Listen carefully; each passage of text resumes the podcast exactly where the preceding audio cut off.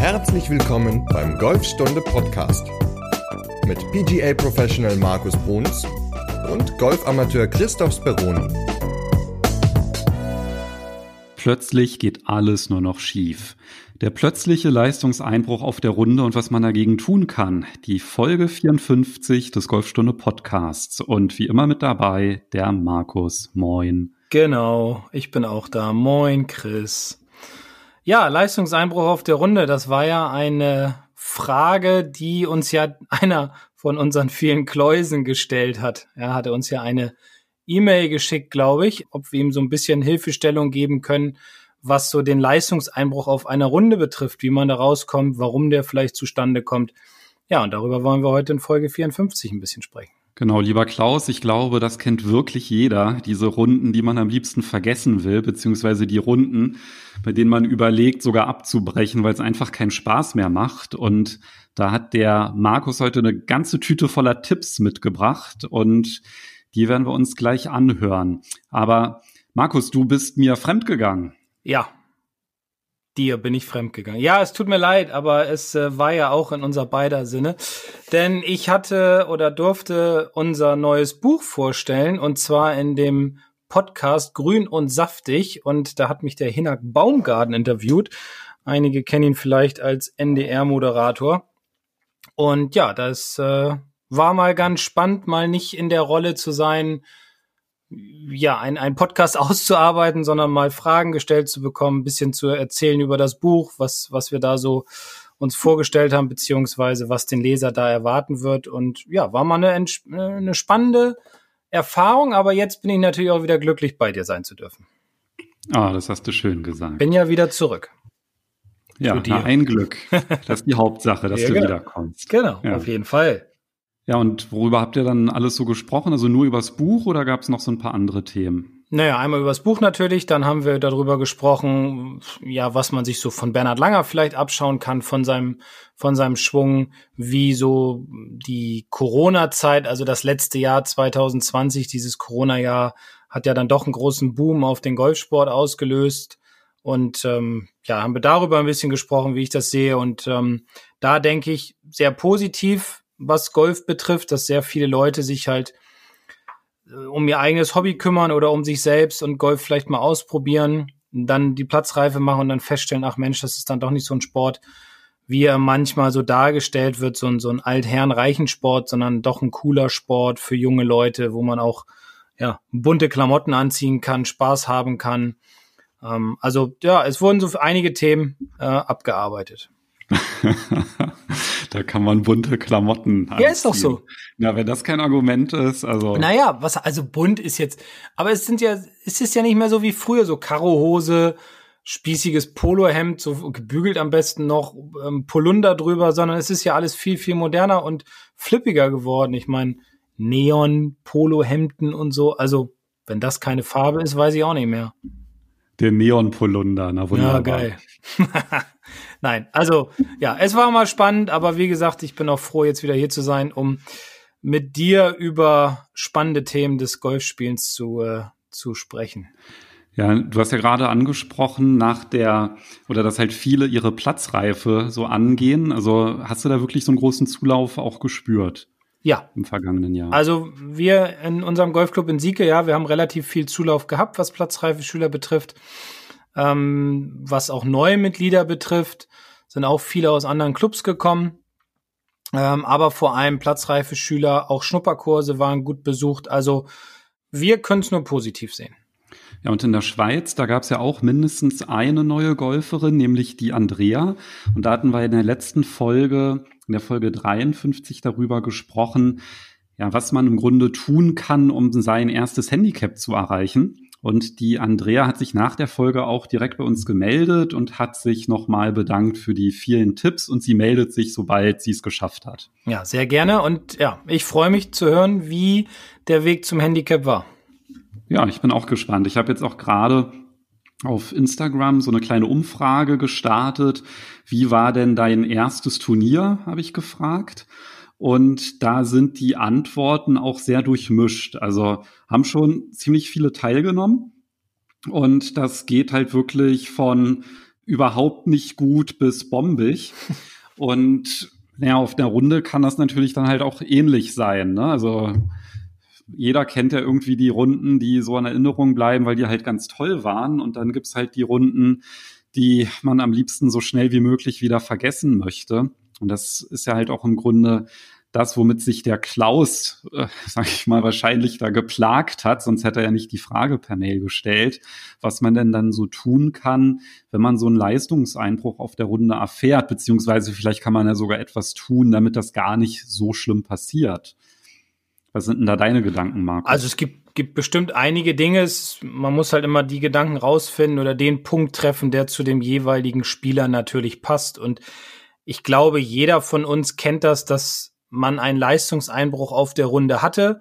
Also ich gehe auch mal davon aus, dass du das auch schon mal erlebt hast, vielleicht irgendwo so zwischendrin, dass mal so ein, zwei Löcher dabei waren, wo so gar nichts funktioniert hat oder auch zum Ende hin dann dass man nach sieben Löchern ganz gut liegt, also in dem Bereich des Unterspielens und dann auf einmal ja mit null Punkten auf den letzten zwei Löchern dann reinkommt und dann äh, sich am Ende ärgert, dass man nicht irgendwas anderes gemacht hat. Also es gibt viele Punkte, man muss halt den finden, der zu einem passt und ich denke, da haben wir so ein bisschen was rausgesucht, ähm, das vielleicht dann dem Klaus und auch allen anderen Hörern helfen kann. Im vergangenen Jahr war es ja bei mir genau umgekehrt. Da war das eher so, dass die Leistung so schlecht war, dass dann halt so ein guter Schlag sich wie eine Leistungsexplosion angefühlt hat und dementsprechend, ja, wenn man dadurch so diese Socket-Phase, wenn man die einmal durchlebt hat, dann ja, kann ich das sehr, sehr gut verstehen, was der, was der Klaus da wahrscheinlich erlebt hat, ja, dass man dann irgendwie denkt, da geht dann halt gar nichts mehr und ein schlechter Schlag folgt dem nächsten.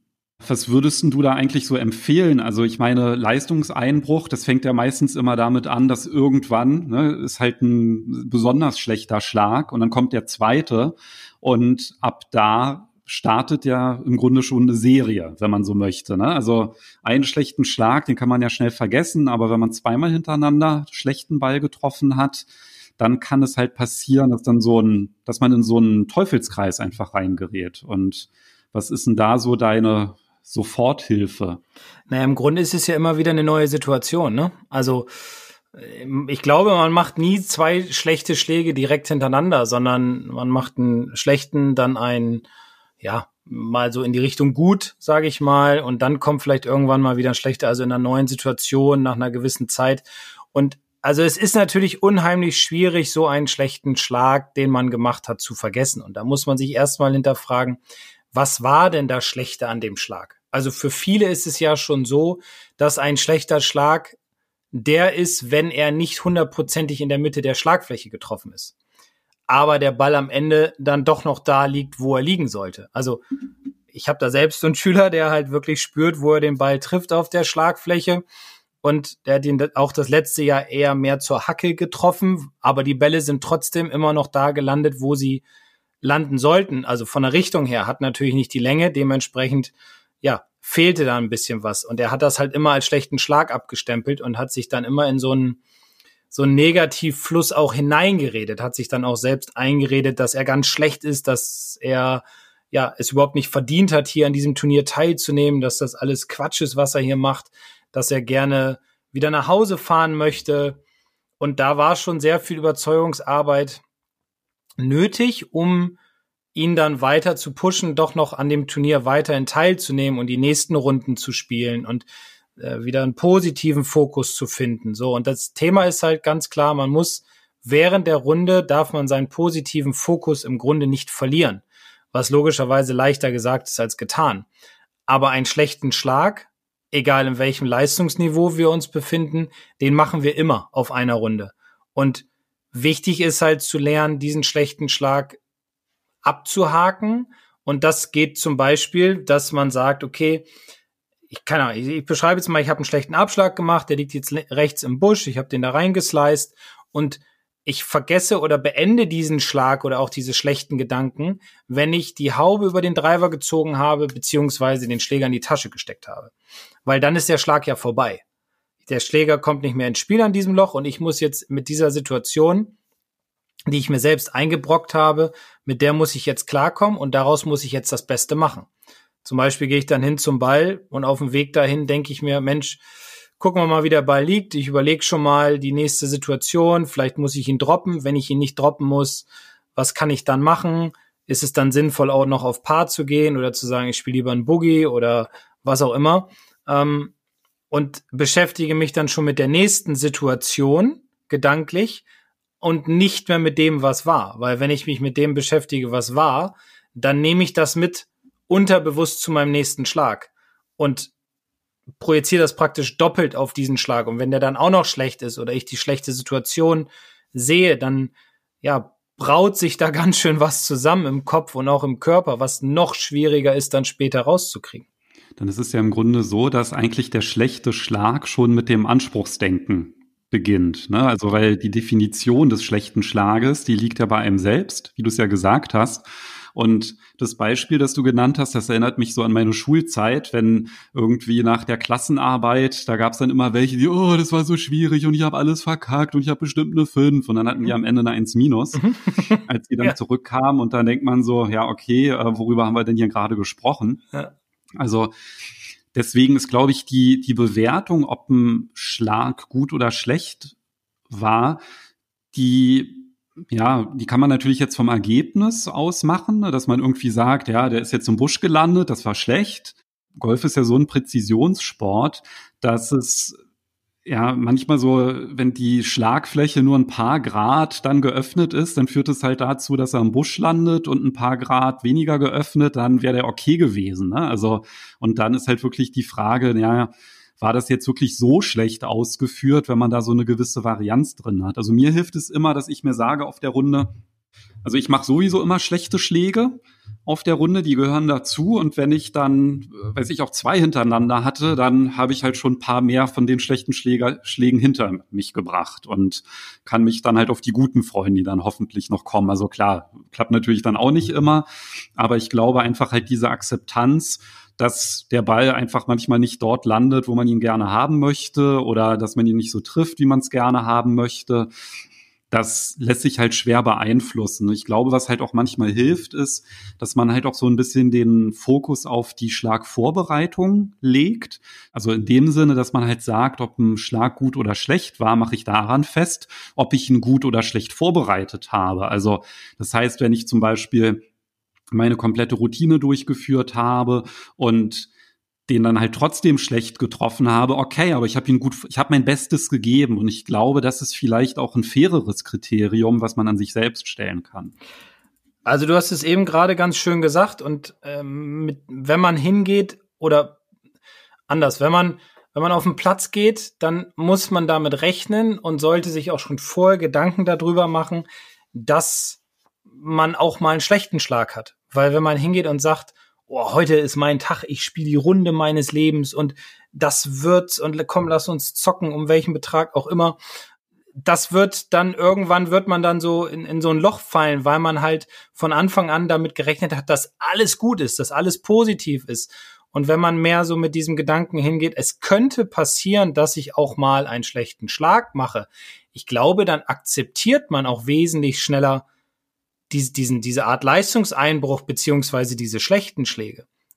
Glaube ich. Bin ich fest, also was heißt glaube ich, bin ich fest von überzeugt, ähm, weil ich es auch schon selbst so erfahren habe, wenn man mit so einer gewissen, ich nenne es mal scheißegal Einstellung auf den Golfplatz geht, was bestimmt jedem schon mal passiert ist oder vorgekommen ist oder auch während einer Runde passiert ist, dann hat man meistens sein bestes Golf gespielt, weil man alles akzeptiert hat, was passiert und hat sich dann aus diesen Situationen, die halt äh, hervorgerufen wurden, durch einen schlechten Schlag hat man dann das Beste wieder draus gemacht und hat sich so wieder aufgebaut und hat so wieder ein positives Selbstvertrauen zurückgeholt.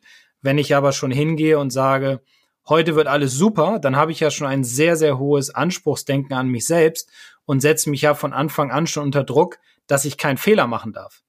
Und Golf ist halt ein Sport, wo man Fehler zulassen muss. Und es gibt ja so diese schönen Sprüche immer von vielen älteren Pros. Und da gab's ja auch, gibt's ja auch einen, der sagt, okay, Golf ist ein Sport oder beim Golf gewinnt der, der aus den schlechten Schlägen das Beste macht. Und auch ein Tourpro macht schlechte Schläge, aber ähm, der sich daraus gut retten kann und positiv das sieht und weitermacht und kämpft und sich nicht davon beeinflussen lässt, die Jungs sind immer ganz weit vorne. Ja, und ich glaube, was du ja auch gerade gesagt hast, dieses Thema Akzeptanz, dass halt schlechte Schläge dazugehören, der macht sich ja dann auch immer besonders dann bemerkbar. Nehmen wir mal dieses Beispiel, ich habe den Ball in den Busch geschlagen, dass natürlich das sehr verlockend ist zu sagen, so, ich hau jetzt hier den Wunderschlag raus und mach den wieder gut, ja, den schlechten Schlag, den ich vorher hatte. Und das geht ja meistens dann immer doppelt in die Hose, ne? Und das ist dann halt wirklich dass sich dann da dieser Teufelskreis aufbaut. Und manchmal hilft es dann halt auch. Und ich glaube, das hat dann auch ganz viel mit dem Einschätzen der Tagesform auch einfach zu tun, dass man dann halt sagt, okay, ähm, die Wahrscheinlichkeit, dass ich jetzt hier den Zauberschlag, dass der mir gelingt, der, die Wahrscheinlichkeit liegt vielleicht bei zehn Prozent. Ja? Mhm. Wenn ich mhm. zehn Versuche mache, dann schaffe ich das in einem Fall, dass der wirklich ähm, dort landet, wo ich es gerne haben möchte. Und das ist jetzt wahrscheinlich so aus Risikobetrachtung vielleicht dann nicht die cleverste Entscheidung. Ja? Und dann einfach halt zu sagen, okay, ich lege den jetzt einfach mal wieder zurück quer aufs Fairway, damit ich dann einfach eine, eine gute Lage habe und dann mache ich halt das Beste raus und auch zu sagen, man kann eine Bahn abhaken, ne, das also auch dieses Thema Zählen auf der Runde ist natürlich auch Gift, ja, weil man dann einfach nicht den Fokus auf seinem Spiel hat, sondern irgendwie auf der Vergangenheit, wie viele Schläge habe ich in Zukunft äh, äh, auf den letzten Bahnen ähm, gebraucht, dass man vielleicht auch an die Zukunft denkt, wie viele Schläge darf ich mir denn noch insgesamt erlauben? Und das führt einfach alles dazu, dass man nicht den Fokus auf dem aktuellen Schlag hat. Und da hilft ja, was du angesprochen hast, die Routine sehr doll. Und da hatten wir ja auch in Folge 5 über die Pre-Shot-Routine gesprochen, aber vielleicht kannst du ja noch mal ganz kurz zusammenfassen, wie man das auch trainieren kann mit dem Boxensystem. Mhm. Bevor ich darauf eingehe, ganz kurz noch mal eine Sache zu dem, was du gerade gesagt hattest mit dem mit dem eventuellen Droppen oder 90 Prozent oder 10 Prozent dieser Zauberschläge gehen gut, 90 Prozent dann halt nicht. Also ich glaube, jeder von uns ist schon mal in so einer Situation gewesen, dass er gedacht hat, Mensch, um den Baum herum kann ich den Ball jetzt hucken oder slicen und wenn ich das schaffe, dann nimmt er die und die Kurve und dann rollt er da Richtung Grün oder so.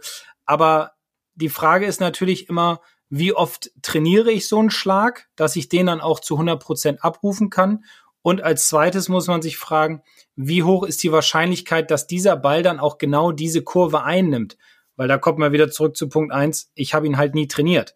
Weil wenn wir auf der Driving Range sind, trainieren wir in den meisten Fällen ganz normale Golfschläge. Wir haben eine Matte oder eine gerade Rasenfläche, hauen einfach Bälle, bisschen Längenkontrolle, ab und zu vielleicht mal eine Flugkurve trainieren, aber meistens trainieren wir in irgendeiner Technik, die, die wir als Hausaufgabe bekommen haben, was ja auch nicht verkehrt ist. Aber um Situationen auf dem Platz zu bewerkstelligen, ist es erstens wichtig, bevor man den Ball schlägt, sich zu überlegen, ob es wirklich Sinn macht oder ob es nicht sinnvoller ist, einfach zu sagen, ich droppe diesen Ball, krieg halt einen Strafschlag oder ich chip ihn zur Seite raus, akzeptiere das Boogie und am nächsten Loch oder übernächsten Loch habe ich die Chance auf einen Birdie, um den Schlag wieder auszugleichen.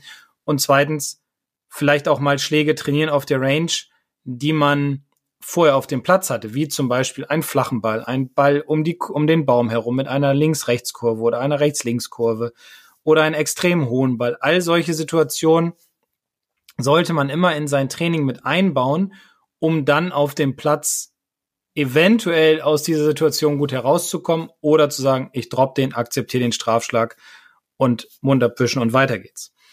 Kurze Unterbrechung für unseren Partner Athletic Greens. Hierbei handelt es sich um einen täglichen All-in-One-Drink und besonders praktisch finde ich die Zubereitung. Einfach morgens das Pulver nehmen, kaltes Wasser kippen, umrühren und schon ist das Ganze zubereitet. Das enthält dann 75 Vitamine, Mineralstoffe und Zutaten aus natürlichen Lebensmitteln. Und ich habe vorher vier verschiedene Präparate genommen und mit Athletic Greens hat man wirklich alles abgedeckt. Das heißt, mehr Leistungsfähigkeit, eine verbesserte Regeneration, eine bessere Verdauung und auch eine Stärkung des Immunsystems. Das Ganze kannst du bestellen unter athleticgreens.com slash Golfstunde.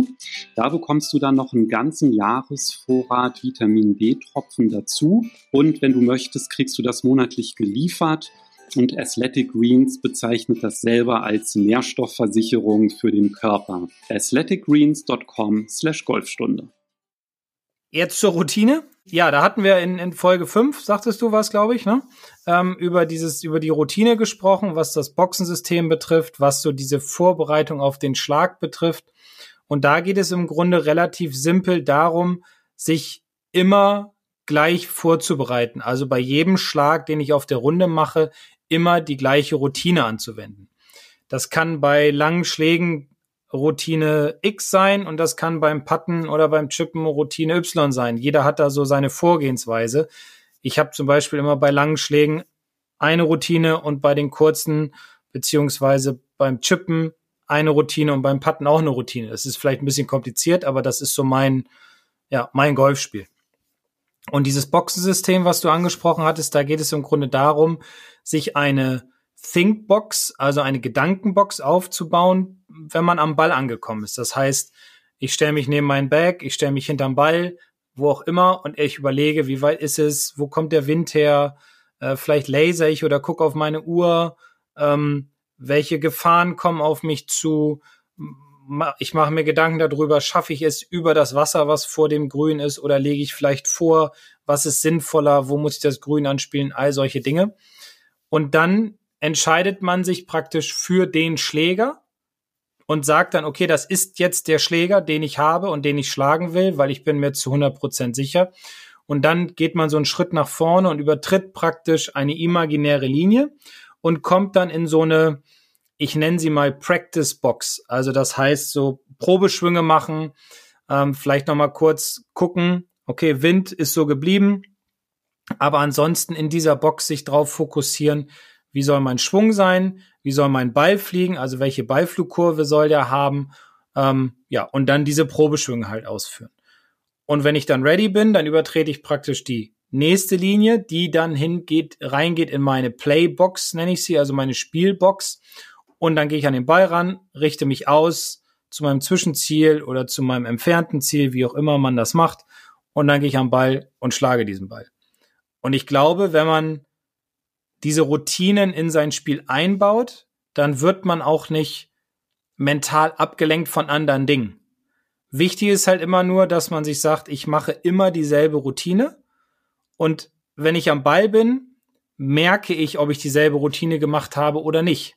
Und wenn ich sie nicht gemacht habe, dann muss ich den Mumm haben und sagen, okay, ich breche nochmal ab und gehe weg und fange nochmal von vorne an. Jetzt nicht unbedingt wieder mit Wind und so weiter, sondern einfach nochmal eine Box zurückgehen in die Probeschwungbox sozusagen und nochmal ein paar Probeschwünge machen. Weil wenn ich am Ball stehe und denke, oh, mir hat irgendwas gefehlt in meiner Routine und ich schlage diesen Ball, weil ich glaube, ich muss schnell sein, weil die anderen ja denken, oh, wir müssen uns jetzt ein bisschen beeilen oder was auch immer, dann verreiße ich diesen Schlag. Das, also habe ich schon tausendfach erlebt, dass der Schlag dann schlecht wird. Deswegen habt den Mumm, geht einfach weg vom Ball und sagt, Entschuldigung, ich war nicht ganz ready. Ich muss noch mal eben kurz zwei, drei Probeschwünge machen, geht gleich weiter. Und ich bin mir auch ziemlich sicher, dass keiner was dagegen hat. Ähm, man muss sich halt nur selbst überwinden, das zu machen. Ich glaube, die Situation kennt jeder, ne? Ja. So am Ball zu stehen und zu merken, oh, äh, irgendwas passt nicht und dann, ach, jetzt schlage ich trotzdem und. Furchtbare Situation. Und am Ende ärgert man sich ja, weil den Ball habe ich dann verzogen. Und dann ärgere ich mich und gehe hin zu diesem verzogenen Ball und denke, Mensch, hätte ich mal abgebrochen, wäre ich nochmal zurückgegangen, hätte nochmal Probeschwünge gemacht, hätte vielleicht nochmal den Handschuh aufgemacht. Keine Ahnung, was auch immer um einfach nochmal wieder mich neu vorzubereiten auf den Schlag, den ich dann besser gemacht hätte.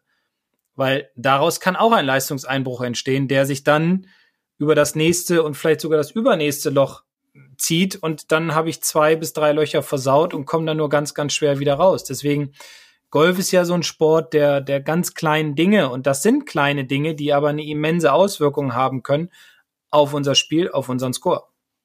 Ja, im Grunde dieses Boxensystem, das dient ja auch so ein bisschen als Anker, weil wenn ich mich verloren fühle auf der Runde, ja, es läuft halt nicht. Ich habe ja zwei Schläge in Folge versaut, ja, und dann, oh, versaue ich jetzt noch den dritten. Wenn man halt dieses Boxensystem trainiert hat und dann an den Ball geht, dann hat man halt auch wirklich diese Gedanken nicht mehr. Ne? Das geht halt nicht von heute auf morgen, nur wenn man das jetzt einmal ausprobiert hat, sondern das muss halt so ein bisschen in Fleisch und Blut übergehen. Aber dann ist halt auch die Wahrscheinlichkeit dann wirklich groß, dass man einfach diese Technikgedanken beiseite lässt. Also bei mir geht ja das Dilemma immer los, wenn ich anfange zu überlegen, ach, äh, wie war denn jetzt eigentlich mein Handgelenk im höchsten Punkt gebeugt oder sowas. Ja, also ich war jetzt auch noch mal eine Runde spielen gewesen, die lief super und an der einen Bahn hatte ich mich dann so gefragt, hm, habe ich jetzt eigentlich meinen linken Arm richtig durchgestreckt gehabt? Das könnte ich doch noch ein bisschen verbessern. Ja, was ist mir passiert? Habe ich den Ball gleich ins Wasser gehauen. Also das ist halt, ja, das hat da einfach nicht zu suchen. Und da habe ich mich dann auch wieder geärgert, warum weichst du denn jetzt von deiner Routine auf einmal ab? Das hat doch hier gar nichts verloren. Das kannst du auf der Range ausprobieren, wenn du das irgendwie überprüfen willst, aber doch nicht auf der Runde. Ne? Und sich da einfach halt stärker auf das Spiel zu konzentrieren und aufs Gefühl und auf die Bewegung. Ich glaube, das ist halt wirklich diese Kunst und sich da einfach diesen, diese Sicherheitszone auch so ein bisschen zu schaffen, in der man sich wohlfühlt und in der man dann auch, das ist ja wie so ein kleiner Zufluchtsort, in dem man einfach dann halt wieder schafft, die, die Abläufe abzurufen. Definitiv. Und ja, wir hatten ja schon oft drüber gesprochen, aber Technik auf einer Runde zu korrigieren ist sehr schwer und ich habe mir angewöhnt, das habe ich auf den in den ersten Jahren auf Golfreisen immer gemacht. Ich habe auf der Runde so Techniktipps gegeben, weil ich es in dem Moment nicht besser wusste. Hab dann aber über die Jahre hinweg immer gesagt, also ich kann euch gerne danach sagen, was jetzt technisch nicht so ganz gut lief während der Runde. Das mache ich aber bewusst danach beim Bierchen oder am nächsten Tag auf der Driving Range, aber nicht während der Runde. Und während der Runde helfe ich dann halt, was Ausrichtung betrifft, was Routine betrifft, was Länge, Schlägerwahl, Technik, äh, äh, Taktik betrifft, solche Dinge. Und das sollte auch jeder machen, wenn er auf die Runde geht und nicht über seine Technik nachdenken und nicht denken, okay, jetzt, keine Ahnung, der Ball flog nach rechts einmal am Loch acht, ja, oder Loch sieben. Warum flog der Ball jetzt nach rechts? Was muss ich jetzt ändern, damit mein Ball wieder gerader fliegt? Das lief doch vorher gut. Ja, vorher lief's ja super. Die ersten sieben Löcher, alles gut mal ganz kleines bisschen rechts, mal ein kleines bisschen links, wie auch immer.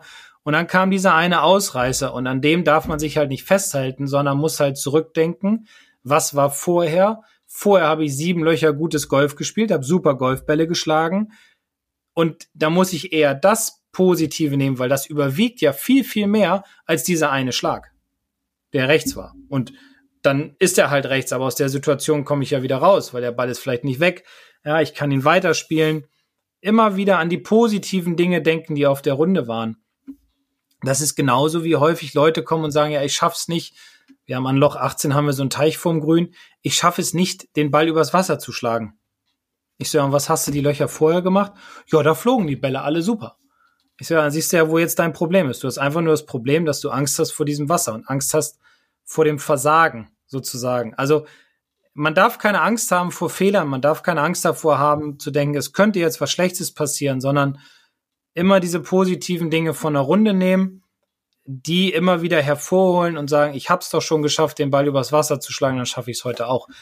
Also was mir halt jetzt gerade sehr geholfen hat in der letzten Zeit, also ich, du hast es ja jetzt Playbox genannt, mir kommt es auch mal ein bisschen so vor, als wenn es so ein Modus ist, in dem ich wäre. Also ja, wie so ein Spielmodus und ein Trainingsmodus. Ja, also auf, auf der Driving Range, da wenn man jetzt halt wirklich Technik trainiert, das ist dann halt so ein Trainingsmodus, da macht man sich Gedanken und dann nimmt man das dann vielleicht auf Video auf und guckt sich das an und analysiert und denkt nach und grübelt und versucht die Bewegung zu verbessern.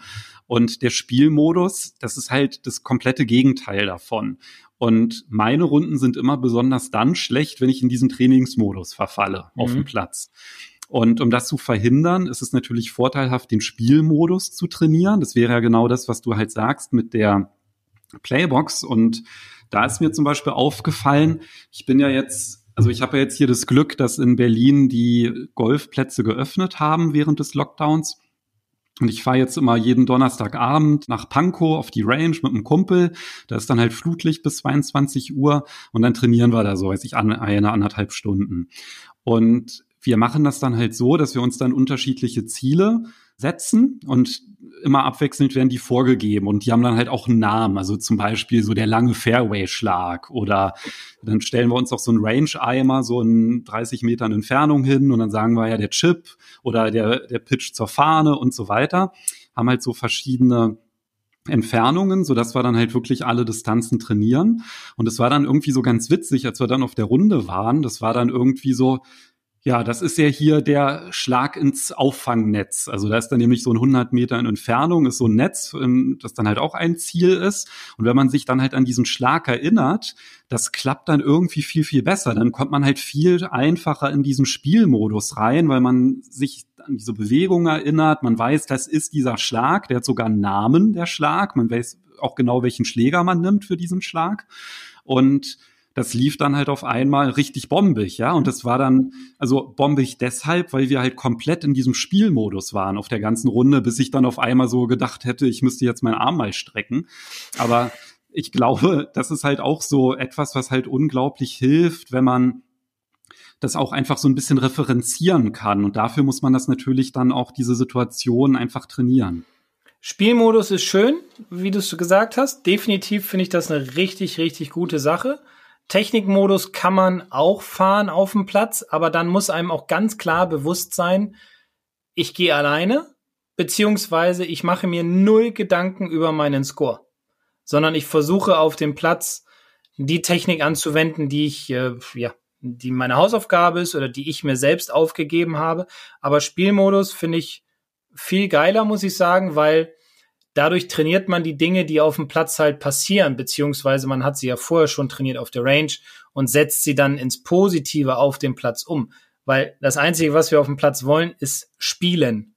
Ja, und ich finde das gut, was du machst. Richtig klasse. Also das kann ich nur jedem empfehlen. Auf der, auf der Range sich Aufgaben stellen ähm, und diese dann vielleicht so, diesen dann sogar Namen geben, wie auch immer, und das dann halt mit rüber projizieren auf den Platz. Super. Ja, und sich vor allem dann auch nicht verunsichern lassen, ne? weil das war dann halt so, dass die Drives, die laufen ja jetzt glücklicherweise beim Training halt donnerstags abends jetzt wirklich richtig gut. Also ich glaube, ich habe noch nie so gute Drives geschlagen. Und als wir dann auf der Runde waren, gleich bei Loch eins, da dachte ich, ja, ich mache mal hier einen lockeren Schwung und versucht den mal sicher aufs Fairway zu driven. Und was ist passiert? Habt ihr natürlich schön rechts auf den Weg gesliced. So. Und dass man sich dann halt trotzdem nicht davon verunsichern lässt und dann anfängt zu grübeln und dann halt wieder in diesen, in diesen Technikmodus dann oder Trainingsmodus verfällt, sondern halt einfach sagt, okay, ist egal, jetzt kommt ja ein anderer Schlag, der hat mit dem nichts zu tun und ja, ich glaube, das ist halt das Schwierige und das hat aber auch ein bisschen immer was mit der Tagesform auch so ein bisschen zu tun, ne? Weil wie machst denn du das zum Beispiel, wenn du dich einschlägst, ja, vor der Runde gehst du nochmal auf die Range, sagst, ich schlag mich mal hier warm und dann merkst du, hm, irgendwie die Bälle, ich meine, du bist ja ein sehr, sehr guter Golfer, dir passiert das wahrscheinlich nicht ganz so extrem, aber du wirst aber wahrscheinlich ja auch irgendwie spüren, wenn es irgendwie mal nicht so gut läuft. Wie gehst denn du dann damit um? Also, oder was ist deine Konsequenz dann, wenn du merkst beim Einschlagen, hm, heute scheint nicht so mein Sahnetag zu sein? Also ich hatte, ich will nicht, ja gut, ich erzähle mal von mir. Also ich hatte es einmal bei einem Pro-Am, da bin ich wirklich vier Stunden, glaube ich, vorher losgefahren. Ich musste so eine Stunde 15 fahren. Da gab's Frühstück und dann wollte ich mich einschlagen und also rechtzeitig da sein, vorbereiten und so weiter. Äh, ich stand im Stau, weil auf einer Landstraße war ein Unfall. Da musste ich einen riesen Umweg fahren, habe mich verfahren. Da hat, da gab's noch, also da hatte ich noch kein Navi im Auto. Da war auch Google Maps noch nicht so weit fortgeschritten. Das ist jetzt wie lange zurück? Das war 2006, 2007 irgendwie. Also ich kam ungefähr eine halbe Stunde vor meiner Abschlagszeit an. Ich habe mir ein Brötchen geschnappt, einen Kaffee, bin auf die Driving Range gegangen, habe zehn Sockets hintereinander geschlagen und das ist kein Scherz und habe gedacht, okay, das wird heute nichts und bin auf den ersten Abschlag gegangen und habe nach elf Löchern vier unter Paar gelegt.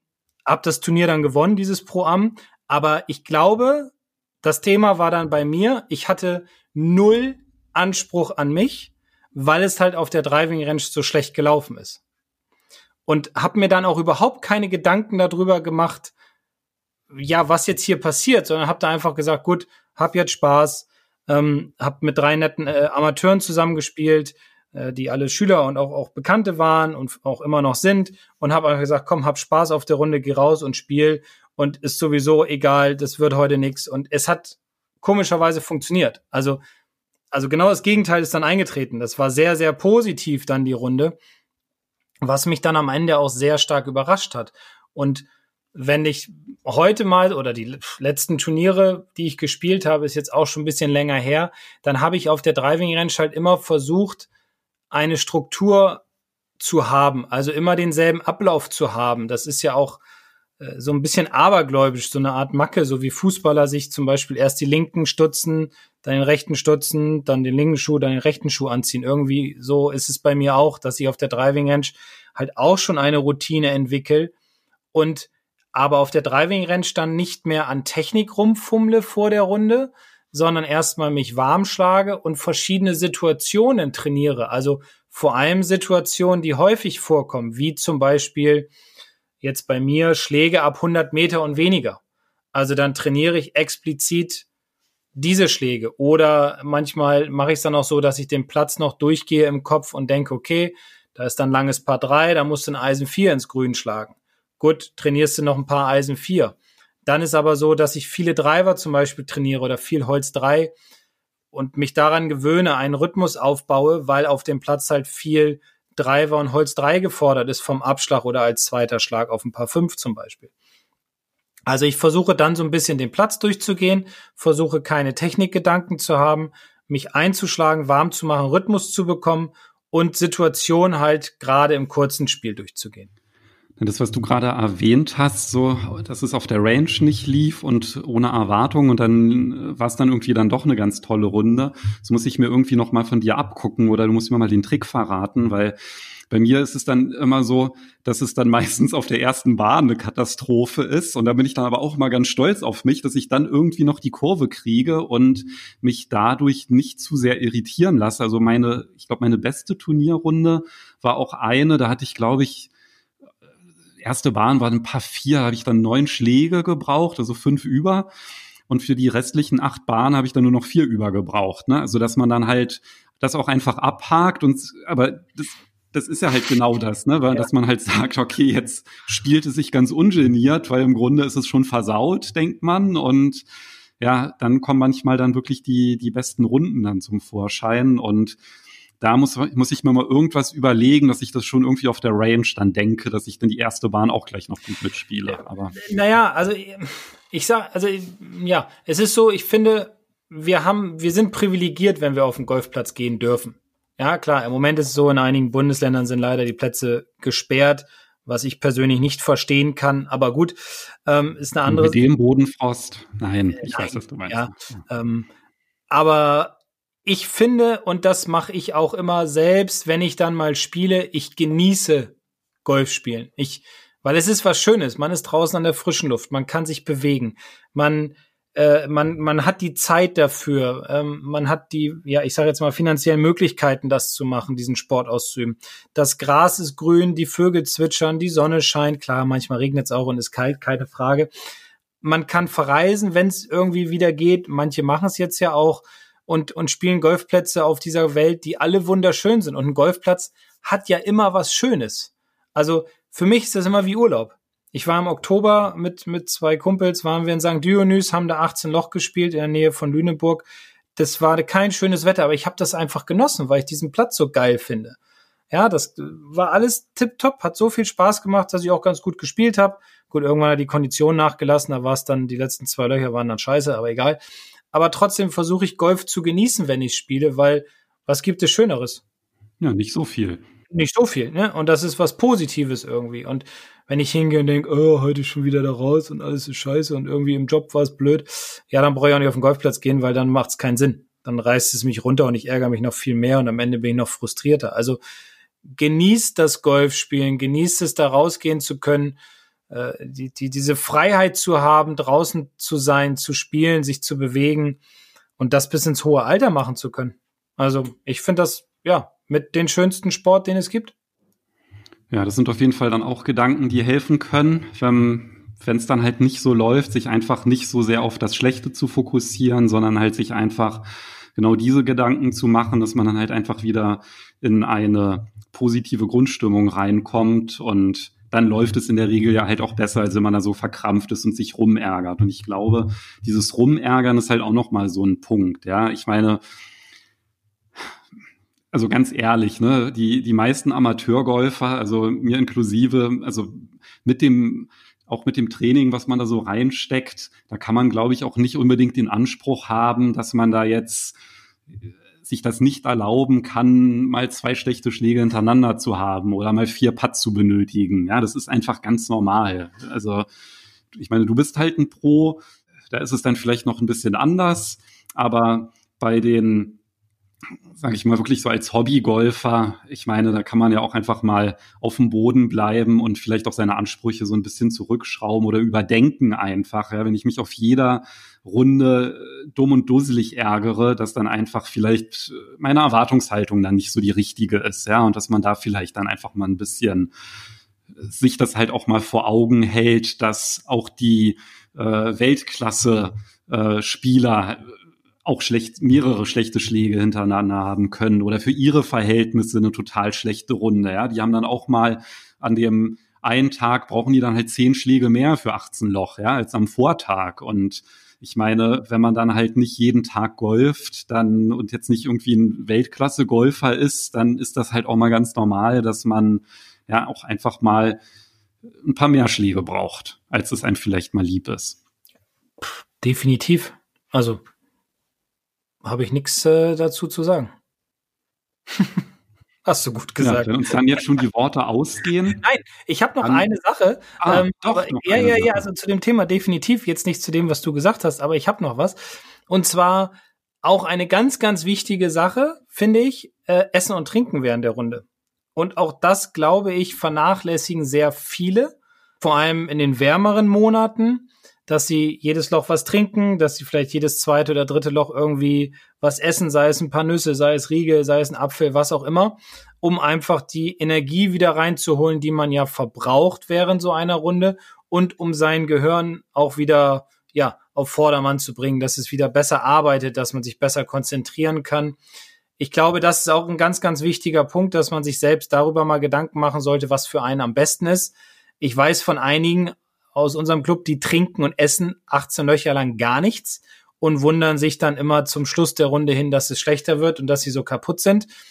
Also ich trinke an jedem Loch immer einen kleinen Schluck und esse alle drei Löcher was, wenn ich 18 Loch spiele. Das hilft mir persönlich immer ganz gut über die Runde und um die Konzentration hochzuhalten. Ja, momentan darfst du dann gar keine Runden spielen, ne? Weil wenn, wenn alle drei Löcher was isst, du hast doch gerade da deine Ernährungsumstellung. Ja, und ich bin, glaube ich, auch nach meiner Corona-Infektion nicht so fit, dass ich neun Loch Löcher schaffe im Moment. Immer noch so ja. aus der Puste. Ja. Vorgestern war wieder ein schlechter Tag. Geht wieder in die andere Richtung. Also es geht auf und ab. Ich würde es noch nicht mich trauen, jetzt neun Loch zu spielen oder joggen zu gehen oder sonstigen Sport zu machen. Gerade auch wegen der Herzmuskelentzündung, die dadurch ja entstehen kann. Ja. Also, aber ja dann wäre auch das Thema der nächsten Folge nichts für dich, weil da geht es ja dann um Fitnessübungen. Doch, interessant ist es, definitiv, weil auch ich muss Fitness machen und ich glaube, wir alle, um einfach erstmal fitter zu werden, aber auch, um natürlich auf dem Platz besser bestehen zu können, um die Kondition über 18 Löcher hochzuhalten, um einfach ähm, die, die, die äh, Zerrungen vorzubeugen, um insgesamt fitter zu werden. Und darüber sprechen wir dann mal in Folge 55. Okay, und ein paar Übungen für mehr Stabilität, Kraft und Schlagweite sind auch dabei. Das füge ich noch an, um die Einschaltquoten zu erhöhen. Ja, sehr gut, sehr gut. So ein ja, bisschen anfüttern. Perfekt. Super. Dann würde ich sagen, hören wir uns nächste Woche wieder und ja, bis dahin, bleibt gesund. Genau, ich freue mich drauf. Bleibt gesund und macht's gut. Tschüss. Ciao.